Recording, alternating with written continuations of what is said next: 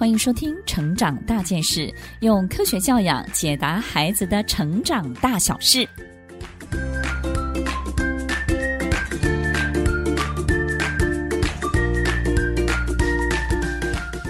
这一集分享的主题是如何了解孩子三到六岁的时候他的心智密码。三到六岁孩子的心智密码。这个心智密码呢，好像我们不太清楚孩子的心智的发展。如果我们能够更清楚、更清晰，把孩子的心智的地图呢，把它给搞懂，我们发现呢，如果在三到六岁弄懂它之后，你就知道第一个，你会了解孩子为什么这样表现了；第二个，你就会好好把握这些机会，让孩子在这些很重要的时间点上面可以拔得头筹。那么，三到六岁的孩子心智密码，可能很多时候是一生中身心发展最快速的关键期，因为孩子的大脑神经元在此时此刻快速而且大量的在进行连接，幼儿的各种能力都在这个时候有极大的进展。那么这个时候，孩子的身心会产生急剧的变化。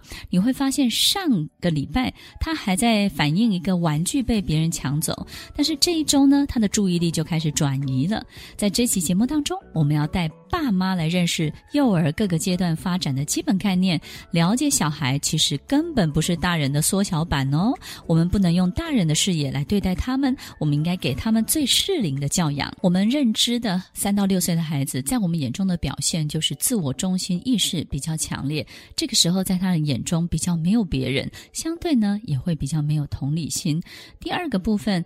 我们发现孩子只只能够注意单一的人事物，他没有办法掌握全面，或者是没有办法注意到很多转换的过程，所以呢，他不知道说这件事情跟哪些人相关，当他做了这个动作之后，可能会伤害谁。当他伤害了某个人之后，其实他可能就会失去什么。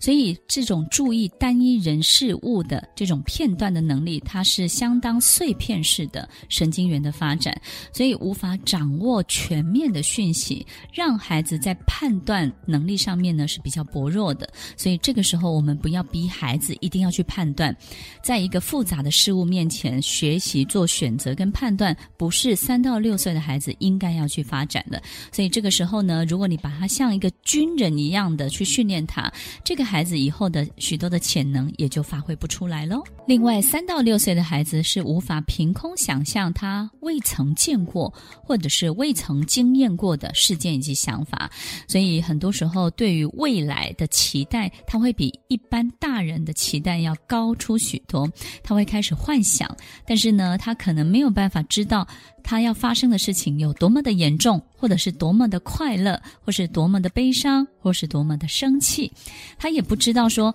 爸爸妈妈离开之后他会感受到什么，所以这个部分他可能就会表现得比较激烈，因为他没有办法预期，他也没有办法模拟。三到六岁的时候，当我们发现孩子的大脑资料库。他还没有办法有存那么多那么多的讯息，非常的完整的时候，他就没有办法去模拟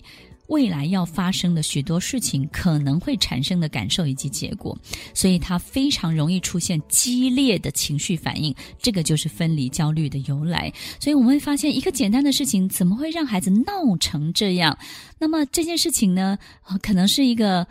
玩具的转换，或者是一个吃饭，或是一个简单的生活当中的一些小事情，但是孩子怎么会哭成这样？怎么会让所有事情变得一发不可收拾？我们不晓得这样的激烈的情绪反应是什么，所以所有的爸妈一定要知道哦，因为三到六岁的孩子，他的大脑他还没有经过太多复杂的社会化的事件，所以他对许多事情是相当直接的，从 A。直接到 B，他没有太多的过程，没有太多的缓冲，没有太多这个过程里头延伸发展出来的许多的情节。所以，与其说我们的人生像一场戏，三到六岁的孩子呢，他的生活不像一出戏，他的生活呢比较像是开始直接导向结论。